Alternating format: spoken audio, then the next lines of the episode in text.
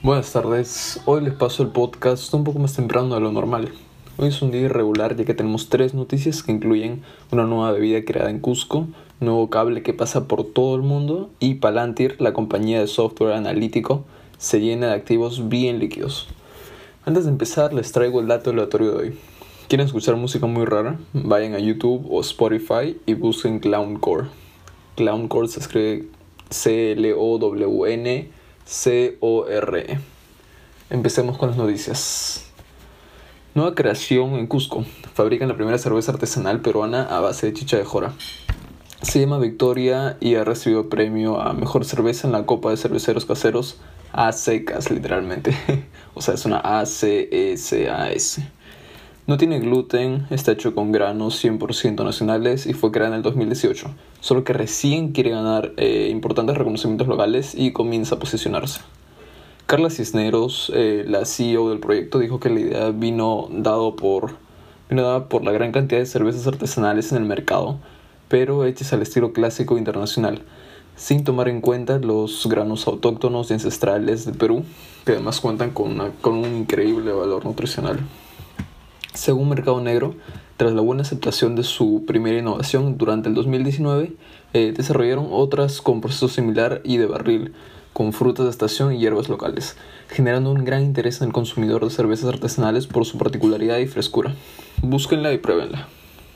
Facebook y Amazon lanzarán cable de 12.000 de 12 kilómetros entre California y Filipinas. ¿Cuál es el objetivo? Mejorar la calidad de conexión de casi la mitad del planeta. En realidad son más como que Facebook, Google y Amazon, pero Facebook y Amazon fueron los que más contribuyeron. La situación es la siguiente. Una red de cables submarinos de gran envergadura eh, está sirviendo para conectar parte de Asia y África con Estados Unidos. De hecho, una empresa china lo iba a hacer, pero no pudieron porque estaban siendo multados fuertemente. Por cierto, la empresa se llamaba China Mobile. ¿Cuánto mide el cable? Aproximadamente 12.000 kilómetros. La capacidad de transmisión es de 108 terabytes por segundo y empezará a trabajar desde el 2022. ¿Qué cosas, no? Se supone que ese tipo de trabajo lo deberían hacer los gobiernos, pero como ha pasado bastante tiempo, las empresas decidieron hacerlo por sí mismas.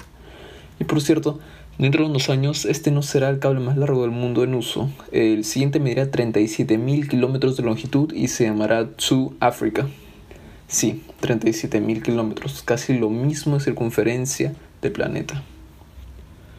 Palantir comprando comodidades, ¿sería esto una buena idea?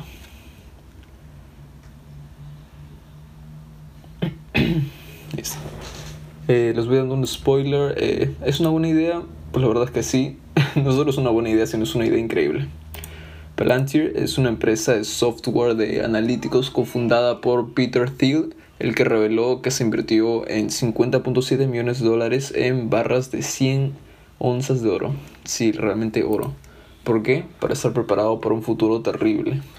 El oro es prácticamente como las criptomonedas, pero en físico. Es una increíble idea porque el oro es un activo que ofrece protección contra la inflación ya que es escaso y tiene muchos usos directos. Claro, comparándolo a las divisas que ahora usamos como el dólar, el sol, el peso, entre otras. Este es el final de Noticias con Análisis. Espero que disfruten de este mini episodio y tengan una buena semana.